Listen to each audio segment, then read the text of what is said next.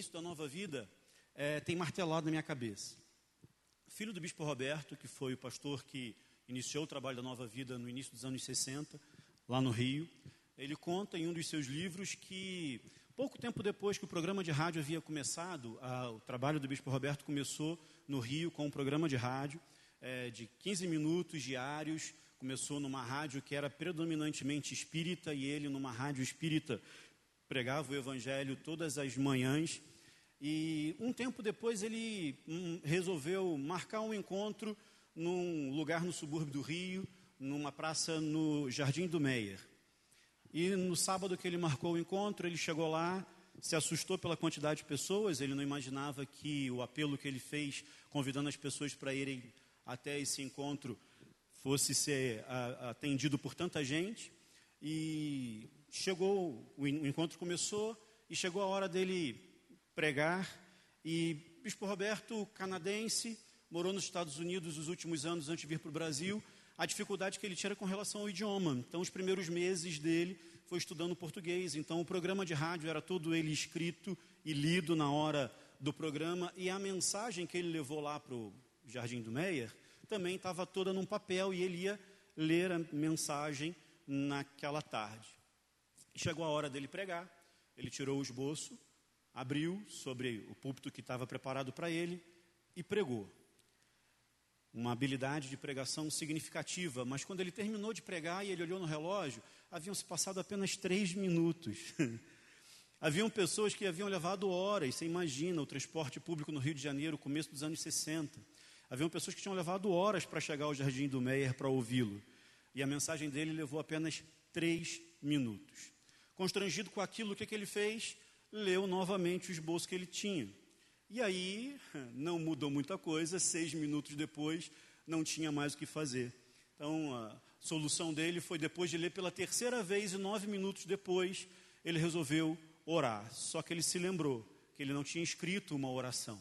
Então, a oração dele, ele foi lembrando todas as palavras em português que ele sabia. E coisas aconteceram naquele encontro, mesmo com uma mensagem muito resumida. E eu me lembrei disso porque eu fui tentado a fazer um esboço de pelo menos umas 15 páginas, porque qualquer coisa eu só li essas 15 páginas e demoraria mais do que três minutos aqui com vocês. Mas uh, que Deus nos ajude, como o pastor bem uh, orou. Queria pedir para você abrir a sua Bíblia no Evangelho de João, capítulo 21.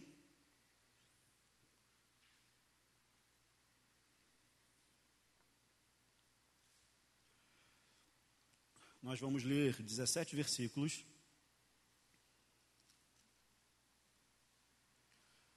Abrir ou ligar a sua Bíblia em João, capítulo 21. Nós vamos ler dos versos 1 ao 17. Um texto já muito conhecido pela grande maioria de nós. João 21 diz assim: Depois disso, Jesus apareceu novamente aos seus discípulos à margem do mar de Tiberíades. Foi assim. Estavam juntos Simão Pedro, Tomé, chamado Dídimo, Natanael de Caná da Galileia, os filhos de Zebedeu e dois outros discípulos. Vou pescar, disse-lhes Simão Pedro. E eles disseram: Nós vamos com você. Eles foram e entraram no barco, mas naquela noite não pegaram nada. Ao amanhecer, Jesus estava na praia, mas os discípulos não o reconheceram. Ele lhes perguntou: Filhos, vocês têm algo para comer? Eles responderam que não. Ele disse: Lancem a rede do lado direito do barco e vocês encontrarão. Eles a lançaram e não conseguiam recolher a rede, tal era a quantidade de peixes. O discípulo a quem Jesus amava disse a Pedro: É o Senhor. Simão Pedro, ouvindo-o dizer isso, vestiu a capa, pois a havia tirado, lançou-se ao mar. Os outros discípulos vieram no barco arrastando a rede cheia de peixes, pois estavam apenas a cerca de 90 metros da praia. Quando desembarcaram, viram ali uma fogueira, peixes, peixe sobre brasas e um pouco de pão. Disse-lhe Jesus: Tragam alguns dos peixes que acabaram de pescar. Simão Pedro entrou no barco e arrastou a rede para a praia. Ela estava cheia, tinha 153 grandes peixes. embora houvessem tantos peixes, a rede não se rompeu? Jesus lhes disse: Venham comer. Nenhum dos discípulos tinha coragem de lhe perguntar: Quem és tu? Sabiam que era o Senhor. Jesus aproximou-se, tomou o pão e o deu a eles, fazendo o mesmo com o peixe. Esta foi a terceira vez que Jesus apareceu aos discípulos depois que ressuscitou dos mortos. Depois de comerem, Jesus perguntou a Simão Pedro: Simão, filho de João, você me ama mais do que a estes? Disse ele: Sim, Senhor, tu sabes que te amo. Disse Jesus: Cuide dos meus cordeiros. Novamente Jesus disse: Simão, filho de João, você me ama? Ele respondeu: Sim, Senhor, tu sabes que te amo. Disse Jesus: Pastorei as minhas ovelhas. Pela terceira vez, ele disse: Simão, filho de João, você me ama? Pedro ficou magoado por Jesus ter perguntado pela terceira vez: Você me ama?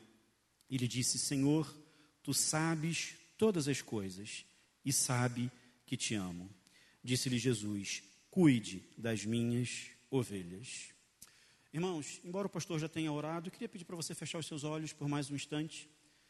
Senhor, te agradecemos pelo privilégio e oportunidade de estarmos na tua casa de termos uma porta aberta nesse bairro há tantos anos, pregando a tua palavra, pregando o evangelho do reino para a salvação e para a edificação do teu povo. Que nessa noite a minha oração é que não seja diferente, que não seja o meu nervosismo, que não seja a minha falta de prática ou de hábito nesse lugar, que atrapalhe aquilo que o Senhor quer fazer com a tua igreja, com o teu povo. Fala, Senhor, ao coração de cada um de nós, não aquilo que nós queremos ouvir, mas aquilo que o Senhor quer falar com a gente. Essa é a nossa oração, em nome de Jesus. Amém. Queridos, deixa é, eu começar compartilhando com você, ou comentando com você apenas uma questão que tem a ver com esse tempo que a gente tem vivido.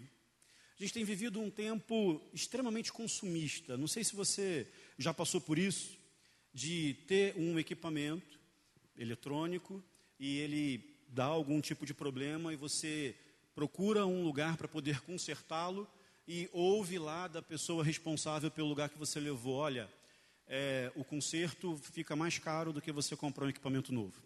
Então, compre um outro equipamento. Eu já ouvi isso do mecânico. E uma coisa que eu fiquei meio, achei meio estranho, porque o mecânico falou para mim, Léo, seu carro já tá, já vai começar a te dar muita dor de cabeça. É melhor você trocar por um mais novo. E eu voltei para casa em parafuso, porque eu pensei, ué, se era ele que ia ganhar dinheiro consertando o meu carro que ia dar mais problema, por que, que ele está mandando eu trocar de carro?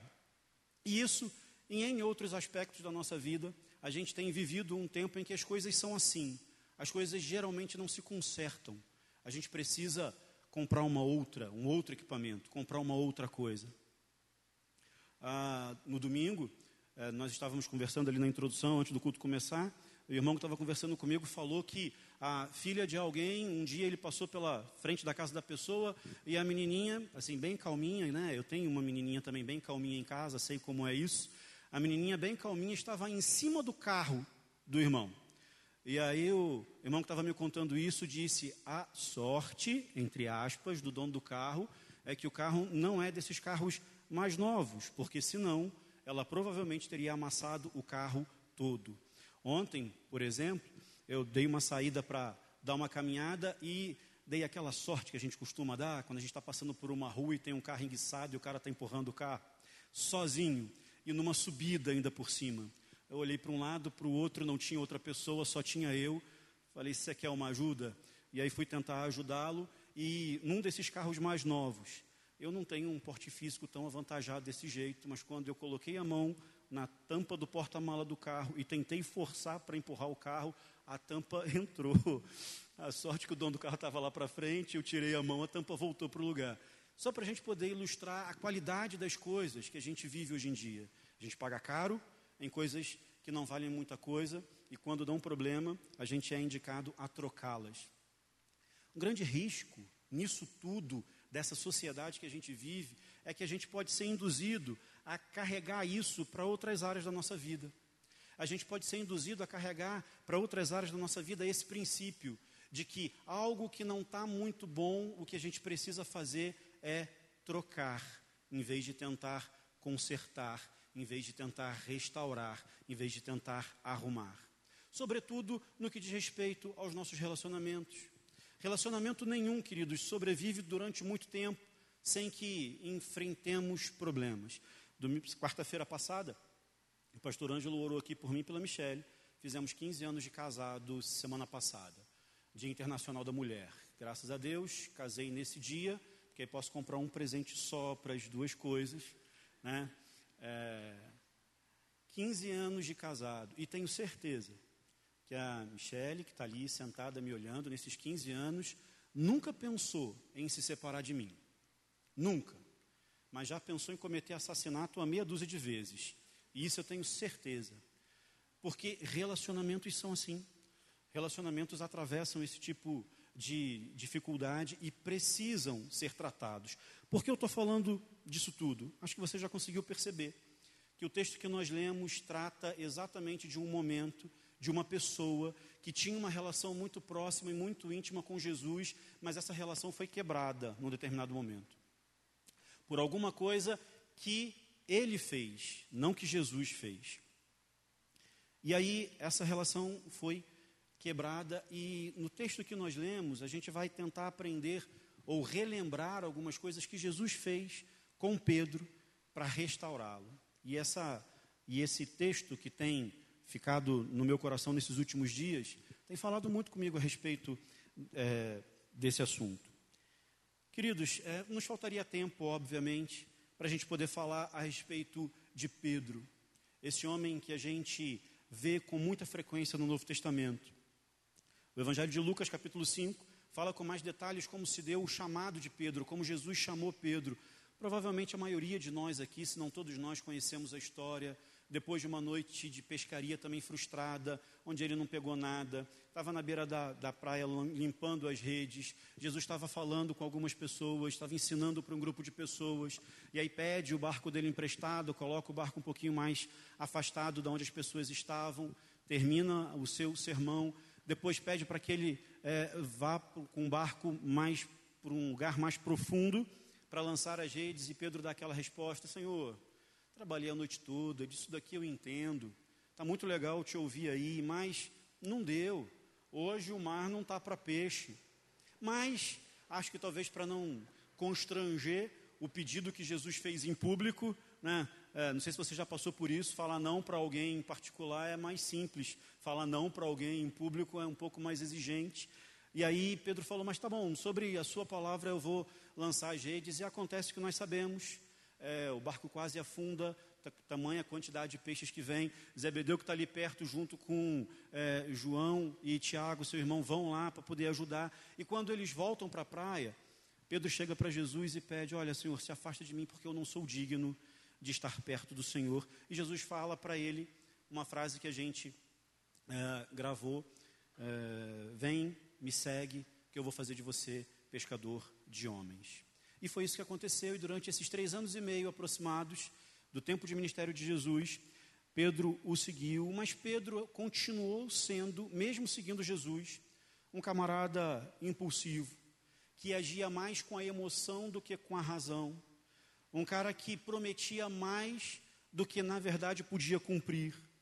Pedro uh, é um camarada que vai de um extremo ao outro com muita facilidade. A gente tem escutado aqui recentemente nas últimas mensagens, o pastor tem falado no, sobre o exemplo daquele momento onde Jesus lava os pés dos discípulos, e quando chega perto de Pedro, para lavar os pés de Pedro, ele diz: Nunca o Senhor vai lavar os meus pés. Isso é papel de um escravo, isso é uma humilhação. Nunca o Senhor vai lavar os meus pés. E aí Jesus responde para ele: Mas se eu não lavar os seus pés, você não vai ter parte comigo. Ah, é? Então, além dos meus pés, joga água também na minha cabeça, lava as minhas mãos. Camarada aqui é de um extremo a outro, com muita facilidade, com muita rapidez. Pedro tinha muita dificuldade de esperar. Pedro errava, mas com alguma frequência.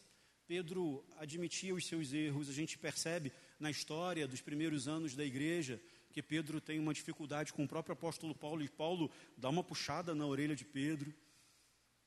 Na verdade, queridos, quando a gente olha para Pedro, nesse contexto, Pedro é um retrato nosso. Pedro é um retrato meu e seu.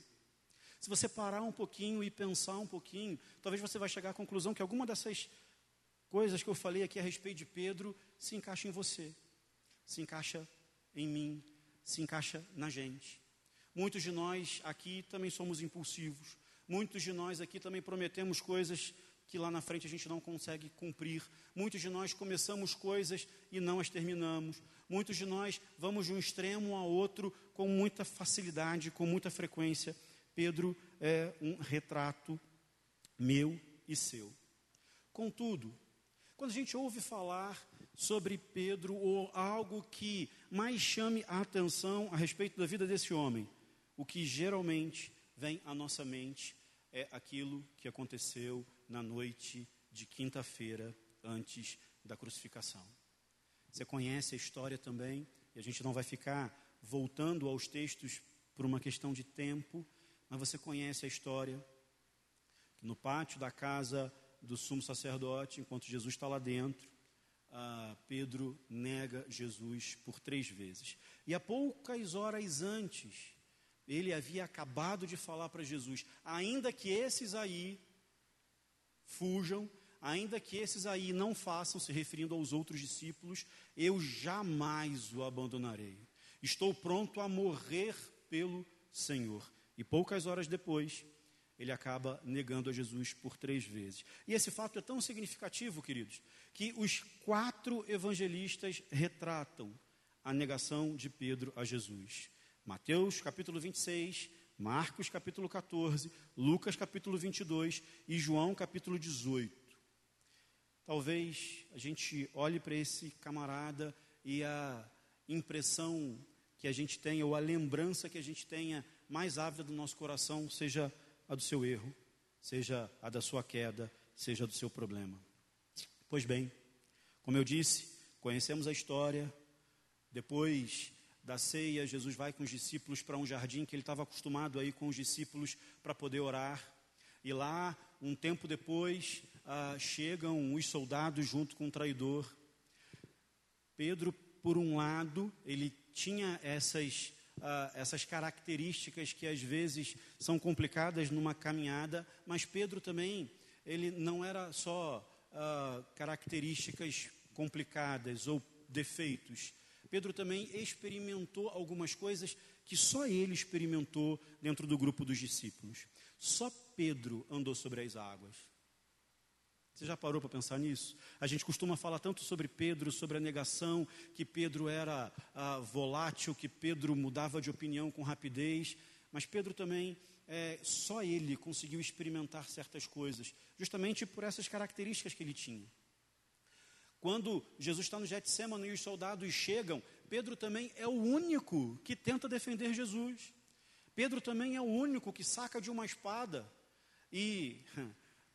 É, desculpa, não é que eu consiga ver humor nisso, mas quando a gente vive falando com repetição que Pedro cortou a orelha de Malco. Irmãos, Pedro não era tão bom espadachim assim, ele não mirou na orelha de Malco, ele mirou no meio da cabeça de Malco é que o cara era soldado, o cara era esperto, o cara tirou a cabeça, perdeu a orelha apenas naquele momento.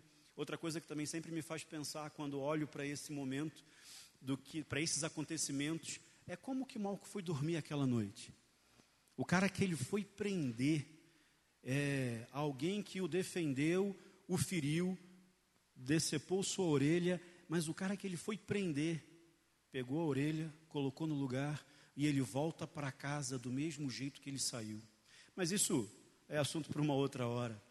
Pedro também foi o primeiro que tentou defender Jesus. Mas depois disso, Jesus o repreende, pede para que ele pare daquela resposta que nós conhecemos. Se eu quisesse, mais de 72 mil anjos Deus enviaria aqui para me defender. Então, não, para por aí. E aí as coisas continuam acontecendo, ele vai seguindo Jesus de longe. O Evangelho diz isso, os Evangelhos dizem isso. Entra na casa do sumo sacerdote. João consegue entrar porque tem um certo parentesco com o sumo sacerdote. Pedro é barrado. Um tempo depois, João vai lá, dar aquela conversadinha meio brasileira para a pessoa que estava na portaria ah, da casa do sumo sacerdote, deixam Pedro entrar no pátio, e aí acontece o que nós falamos. Por três vezes, próximo de uma fogueira, Pedro nega que, conheceu, que conhece Jesus. Quando Pedro fala pela terceira vez que não conhece Jesus, estão transportando Jesus de um lugar para outro dentro da casa do sumo sacerdote, e o olhar de Jesus, de alguma maneira, se fixa com o olhar de Pedro. E naquela hora, o galo canta e Pedro se lembra da palavra que Jesus havia dado para ele algumas horas antes. O texto diz que ele se retira dali, chora amargamente. E aí, queridos, o tempo continua passando, os dias vão passando. Uh, Pedro permanece junto com os discípulos a tal ponto que no domingo pela manhã, quando as mulheres vão até o sepulcro e veem que a pedra está rolada, que o corpo não está mais lá, e um anjo diz para elas que Jesus havia ressuscitado, e elas voltam e avisam aos discípulos, os primeiros dois discípulos que chegam lá é João e Pedro. Havia acontecido o que havia acontecido na madrugada de quinta para sexta-feira, mas no domingo Pedro ainda estava junto com os discípulos. E mais uma vez, quando João e Pedro chegam até o sepulcro de Jesus, Pedro chega até o sepulcro, a pedra está rolada, ele para, se abaixa, olha lá para dentro, vê os panos que envolviam o corpo de Jesus, o lenço dobrado lá ah, num lugar que tem o seu significado, mas Pedro é o único também que chega e entra no lugar em que Jesus estava. Aqueles dias não devem ter sido dias fáceis para Pedro. Não sei como você se sente quando a sua consciência o acusa de que você errou, de que você fez algo que você não devia ter feito. Pedro sabia desde o momento em que o galo cantou e que Jesus olhou para ele, que o que Jesus disse que ia acontecer tinha acontecido, e o seu coração se encheu de uma amargura, e ele chorou amargamente, como dizem as Escrituras. Provavelmente, Pedro ah, não se sentia mais um, dois discípulos depois do que ele havia feito. A Bíblia não diz se ele contou para alguém o que havia acontecido. Eu, particularmente, eh, aprendi que a gente não pode dar voz àquilo que a Bíblia não diz. Contudo, eu acho muito pouco provável que Pedro tenha contado para alguém o que aconteceu lá no pátio da casa do sumo sacerdote, porque a gente gosta muito de contar as coisas boas que fizemos, os acertos que tivemos na nossa vida, não somos muito de contar as coisas erradas que nós fazemos, os erros que cometemos e os deslizes que demos. Mas mesmo sem Pedro ter contado, ele no seu coração sabia. E ele não se sentia mais um dos discípulos. E uma das razões pelas quais eu acredito nisso plenamente está registrado no Evangelho de Marcos, capítulo 16, no versículo 7. Quando Marcos está retratando o domingo pela manhã, quando as mulheres chegam até a frente do sepulcro de Jesus e encontram com um anjo, o anjo diz a elas: avisem aos discípulos de Jesus e a Pedro para que seguissem até a Galiléia e lá o veriam. Porque só Marcos diz isso. Provavelmente, você sabe que Marcos não fez parte dos doze. Marcos não foi um dos discípulos de Jesus. Dos quatro evangelistas, Marcos e Lucas não foram, um dos, não foram discípulos de Jesus. E Marcos provavelmente foi um discípulo de Pedro. Foi alguém que caminhou muito próximo de Pedro. Então, pela sua proximidade, pela sua intimidade, talvez para Marcos, algum tempo depois, Pedro tenha contado que aqueles dias foram os dias mais difíceis e angustiantes da sua caminhada com Jesus. As coisas não estavam boas, mas não ficariam assim por muito tempo. O anjo diz para que eles seguissem até a Galiléia e que lá veriam Jesus. De Jerusalém, onde eles estavam, até a Galiléia dá cerca de 120 quilômetros. Você fazer uma pequena viagem de 120 quilômetros de carro já é um pouco extenuante nesse tempo, sem carro, sem meios de transportes rápidos. Era uma viagem que demorava um pouco. E porque é, pensar na distância, para a gente lembrar que já havia se passado domingo e ainda se passou um tempo a mais para que essa viagem acontecesse até que eles chegassem a Galiléia. E eu acredito, irmãos, que havia um som martelando a cabeça e o coração de Pedro em todos esses dias, e era o cantar de um galo. Aquele cantar do galo da noite de quinta-feira. Havia uma lembrança martelando a mente de Pedro em todos esses dias, e era a lembrança do que ele havia feito com Jesus. Era a lembrança dele ter negado aquele a quem ele havia prometido amor até a morte. Eles haviam feito uma grande viagem e chegaram até a Galiléia. E estavam lá, como diz o texto, uh, junto ao mar de Tiberíades. E aí a gente entra necessariamente no texto que nós lemos. E eu queria pensar com você, ou tentar extrair desse texto, alguns conceitos que podem nos ajudar a entender o que aconteceu aqui. No versículo 3 do texto que nós lemos, Pedro diz assim: Vou pescar.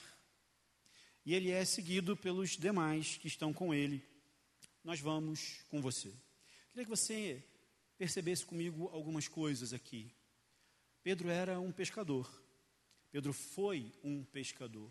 Mas, como eu disse alguns instantes atrás, lá no Evangelho de Lucas, capítulo 5, depois de uma noite frustrada de pescaria, Jesus o chama e Jesus diz para ele: Eu vou fazer de você um pescador de homens. Pedro não era mais um pescador de peixes. E aqui o texto nos permite pensar que Pedro não fala, vou pescar para distrair a cabeça. Ah, vou pescar para poder pensar em outra coisa, vou pescar para o tempo passar. O texto nos induz a um entendimento de que Pedro está dizendo: vou pescar, no sentido de que vou voltar à vida que eu tinha antes de conhecer Jesus. Porque todas as expectativas que eu tinha foram frustradas. Tudo aquilo que eu imaginava que fosse acontecer depois de ter conhecido esse mestre, depois de ter conhecido esse rabino, tudo foi por água abaixo. Então o que resta para mim hoje é voltar a pescar. E olha, queridos, uma coisa interessante: Pedro não estava sozinho quando diz isso. Pedro estava cercado de mais seis discípulos. Olha, depois do que, depois do que aconteceu, depois da crucificação e com a morte de Judas, sobraram onze dos discípulos que caminharam três anos e meio com Jesus.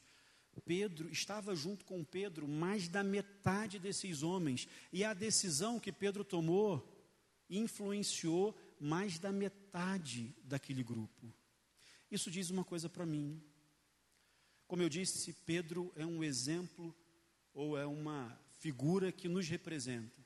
E a todos nós aqui que temos uma caminhada com Jesus há algum tempo, irmãos, Todos nós sabemos que durante a nossa caminhada com Jesus, nós passamos por momentos em que a nossa fé, ela precisa ser renovada, em que a gente precisa de uh, uma restauração naquilo que nós cremos, porque existem coisas que nos afligem, que nos abatem, existem momentos em que a gente precisa uh, tomar cuidado com a nossa vida para que a gente não entre numa frieza espiritual.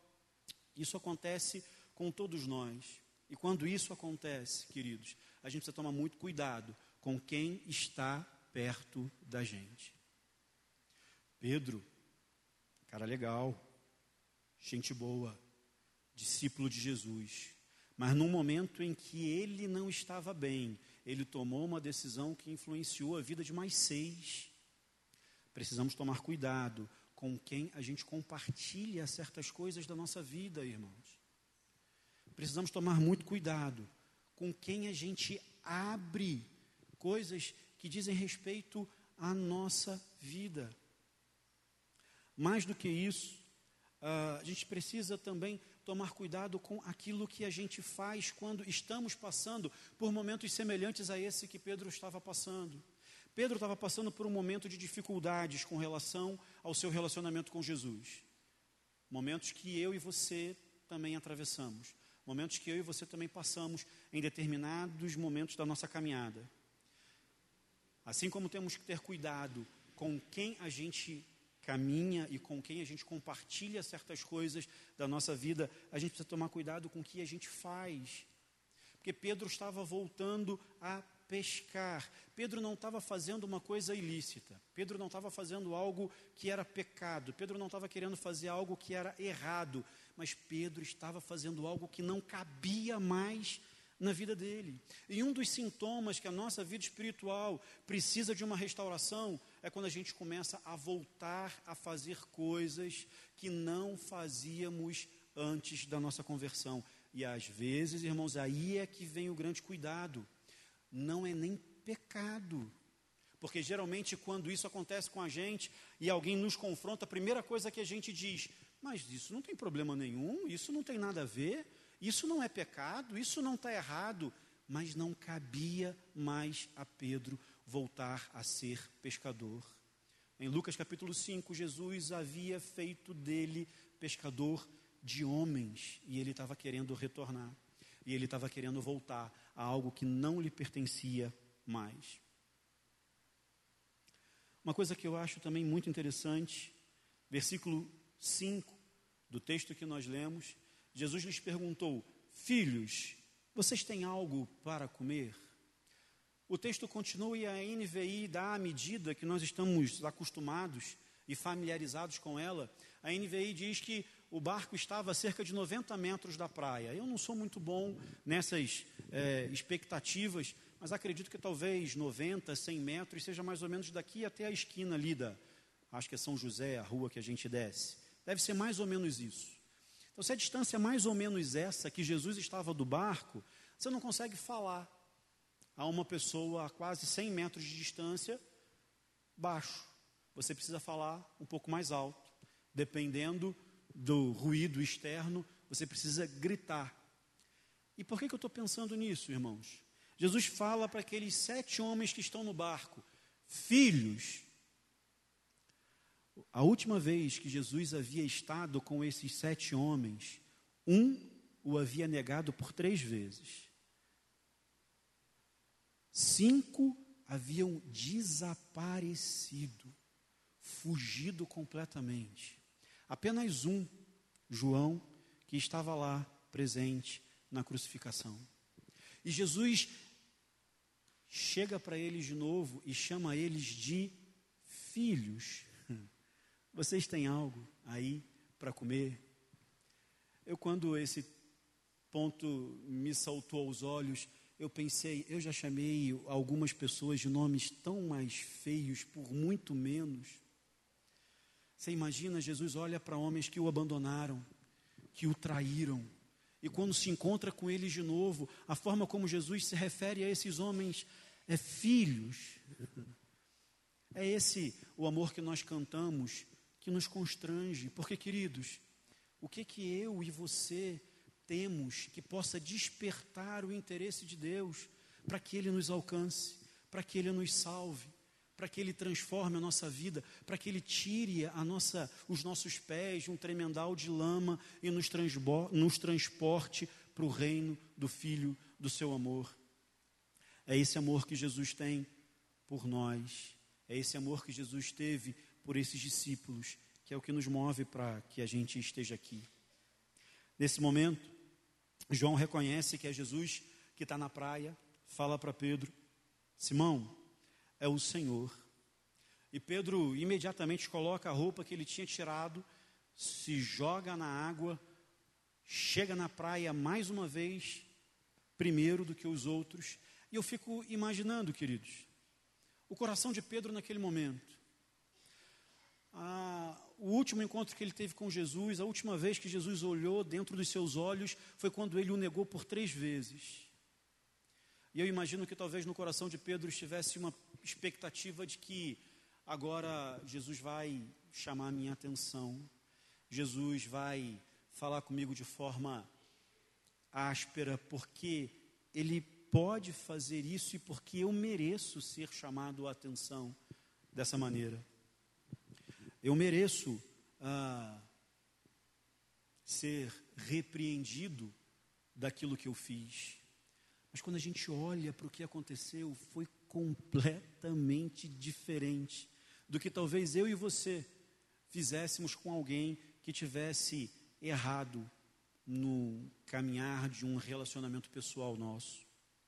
Primeiro, é interessante a gente perceber o ambiente que Jesus prepara. Você lembra que Jesus manda que eles é, viajassem até a Galiléia e que lá eles o veriam. E aí a gente começa o capítulo 21 vendo que eles estão no mar de Tiberíades, aonde isso acontece.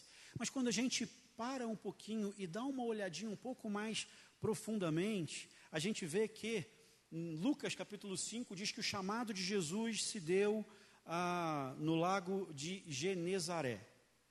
Lucas capítulo 5, Jesus foi chamado para ser discípulo depois de uma noite de pescaria frustrada no lago de Genezaré. Aqui em João capítulo 21, eles estão ao mar de Tiberíades. Você sabe qual é a diferença entre esses dois lugares? O nome, porque o mar é o mesmo. Mar de Tiberíades, ah, Lago de Genezaré e Mar da Galileia é o mesmo lugar. É um grande lago com cerca de 19 quilômetros de comprimento, quase 13 de largura. E é no mesmo mar que Jesus chama Pedro para ser pescador de homens. Jesus prepara um ambiente para restaurar o relacionamento de Pedro com ele. Talvez não fosse no mesmo espaço físico ali, exatamente no mesmo ponto onde aquela pescaria havia acontecido há três anos e pouco atrás, mas é no mesmo mar, é no mesmo lago. Mas interessante hum, é que aqui em João 21 a gente percebe que eles estão voltando de uma pescaria frustrada. A última pescaria frustrada que Pedro havia feito foi aquela registrada em Lucas 5, quando Jesus o chamou para ser seu discípulo. Você percebe o ambiente que Jesus não despropositadamente prepara. Jesus não toca num assunto é, do que Pedro havia feito lá no pátio da casa do sumo sacerdote, mas todas as coisas estão preparadas de uma forma que fica inevitável e impossível não entender o que, que Jesus está querendo dizer. Quando Pedro chega na praia, o que, que é que Jesus vê ao lado, o que, que Pedro vê ao lado de Jesus? Uma fogueira, com alguns peixes em cima e alguns pães.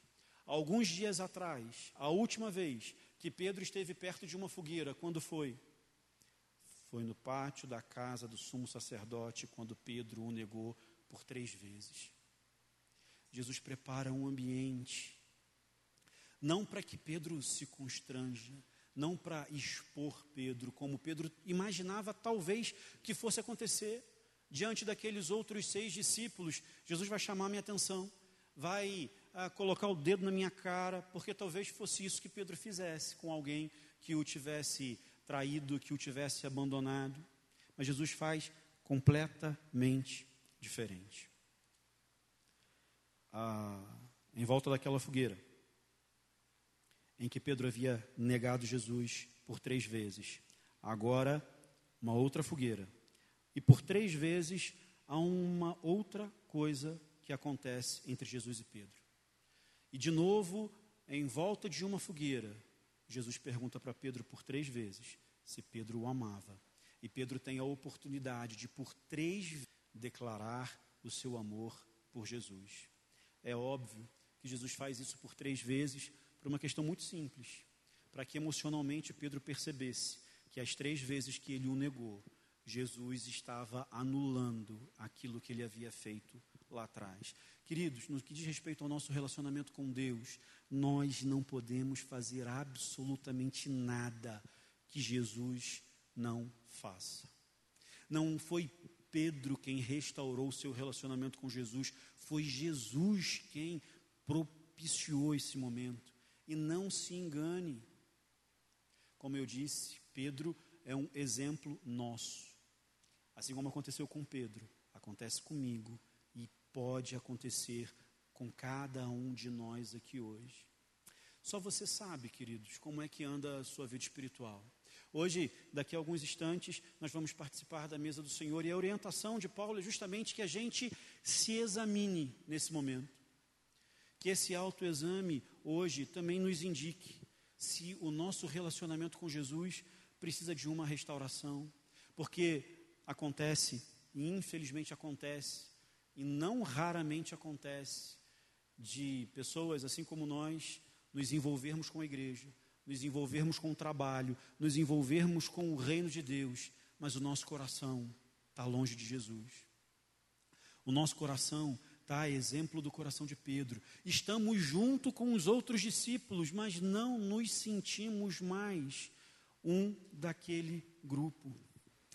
Que hoje, que nessa noite, a exemplo do que aconteceu com Pedro, se for o caso de alguns de nós, que a gente aproveite esse tempo para que Jesus nos restaure, para que Jesus restaure o nosso relacionamento com Ele. Sabe, queridos, por último, mas não menos importante, nos versículos 15, 16 e 17 do texto que nós lemos, Jesus termina esses versículos, é, Pedro. Jesus termina esses versículos dizendo: Então, cuide dos meus cordeiros, pastorei minhas ovelhas, cuide das minhas ovelhas. Jesus restaura primeiro o seu relacionamento com Pedro, depois, depois Jesus restaura o serviço o ministério, o trabalho, a vida de Pedro para a obra de Deus. Não obstante isso, provavelmente no dia ah, 19 de junho do ano 67, num lugar chamado de Circo de Nero, que hoje é o Vaticano, Pedro foi condenado à morte por servir a Jesus. Mas dessa vez ele não fugiu mais. Dessa vez, aquilo que ele havia dito lá atrás, se eu tiver que morrer pelo Senhor, eu vou morrer. Agora, cerca de trinta e poucos anos depois, depois de ter sido extremamente usado e uma fonte muito importante para o estabelecimento da igreja de Jesus, agora chega a hora em que ele é, é, é, é chamado para entregar a sua vida. E, não sei, curiosamente ou não, a história diz para a gente que ele recebeu a mesma pena que Jesus recebeu. Ele seria morto através de uma crucificação. E ele pede, ele solicita, e ao que tudo indica foi atendido, para que ele seja, para que ele fosse crucificado de cabeça para baixo, porque ele não se julgava ah, ah, habilitado nem para morrer da mesma forma que o Senhor dele havia morrido. Sabe, queridos, meu simples objetivo aqui hoje, nessa noite, num texto que acredito a maioria de nós já conhece, foi de nos trazer a lembrança que assim como Jesus restaurou Pedro, e o que Pedro fez com Jesus não foi algo simples, foi algo sério, foi algo ruim. Jesus já havia dito que aqui, se, quem me negar diante dos homens, hum, eu negarei diante do Senhor, e foi isso que Pedro havia feito. E mesmo assim, Jesus prepara um ambiente, mesmo assim, Jesus prepara um lugar. Jesus não expõe a Pedro e Jesus o restaura. Restaura o relacionamento entre eles, restaura o serviço de Pedro. O mesmo Jesus que fez isso com Pedro no mar de Tiberíades, há quase dois mil anos atrás, está aqui hoje disposto a fazer a mesma coisa comigo e com você caso o nosso relacionamento com Ele precise de uma restauração. Instantes, por favor. Eu queria uh, fazer uma breve oração com você. Como disse, uma noite como essa é uma noite em que as Escrituras nos convidam a uma reflexão pessoal. Examine-se, pois, o homem a si mesmo, que eu e você possamos nos examinar, querido. E é o autoexame que o Senhor nos pede, não é para nossa condenação, muito pelo contrário. O exame, o autoexame que o Senhor nos pede, é para que a gente possa ou participar da ceia, ou participar da mesa, ou para resolver as questões que precisam ser resolvidas. Se ah, através do seu autoexame você perceber e só você pode chegar a essa conclusão. Você perceber que você tem até servido ao Senhor aqui nesse lugar nos últimos anos, que você tem ah, ah, dedicado a sua vida, dedicado seus dons, seus talentos, seu tempo, mas que a sua relação com Jesus não é mais a mesma que já foi. O momento é esse. a fogueira, de uma forma figurativa, está preparada. Há alguns peixes sobre ela, há alguns pães. E Jesus nos pergunta: Filhos, tem alguma coisa aí para a gente comer? Ah, Senhor, muito obrigado. Muito obrigado porque, ao olharmos para o exemplo de Pedro, que aconteceu há tantos anos atrás, a gente percebe que o Senhor continua fazendo exatamente a mesma coisa. O Senhor tem prazer em nos restaurar. O Senhor restaurou a Pedro. E há quantas e quantas vezes o Senhor já não fez isso comigo? O Senhor já não fez isso com alguns dos meus irmãos aqui nessa noite, sentados, me ouvindo. E o Senhor ainda fará quantas vezes forem necessárias, porque o Senhor conhece o nosso coração. O Senhor preparou esse ambiente para Pedro, não porque Pedro o havia enganado, que estava arrependido, mas o Senhor sabia o que havia no coração de Pedro, assim como o Senhor sabe o que há no nosso coração, assim como o Senhor sabe o que há no meu coração, no coração desse meu irmão. Obrigado, Senhor. Obrigado por esse amor que nos constrange. Obrigado por esse amor que nos chama de filhos, mesmo quando a gente ainda enfrenta as mesmas dificuldades que a gente ouviu e viu o apóstolo Paulo relatando que ele também enfrentava. Quando o bem que muitas vezes queremos fazer não conseguimos, quando o mal que nós não queremos fazer, esse infelizmente bate na nossa porta quase todos os dias. Muito obrigado, Senhor, pelo seu amor e graça. Muito obrigado, Senhor, que é por causa do seu amor que estamos aqui nessa noite. E é por causa desse seu amor que nos restaura que nós estaremos aqui enquanto o Senhor não nos buscar, enquanto o Senhor não retornar para buscar a sua igreja. Muito obrigado, Senhor, pela tua palavra aos nossos corações. Que a tua palavra produza em nós aquilo que o Senhor preparou para a gente nessa noite. Essa é a nossa oração, em nome de Cristo Jesus. Amém e amém. Pastor.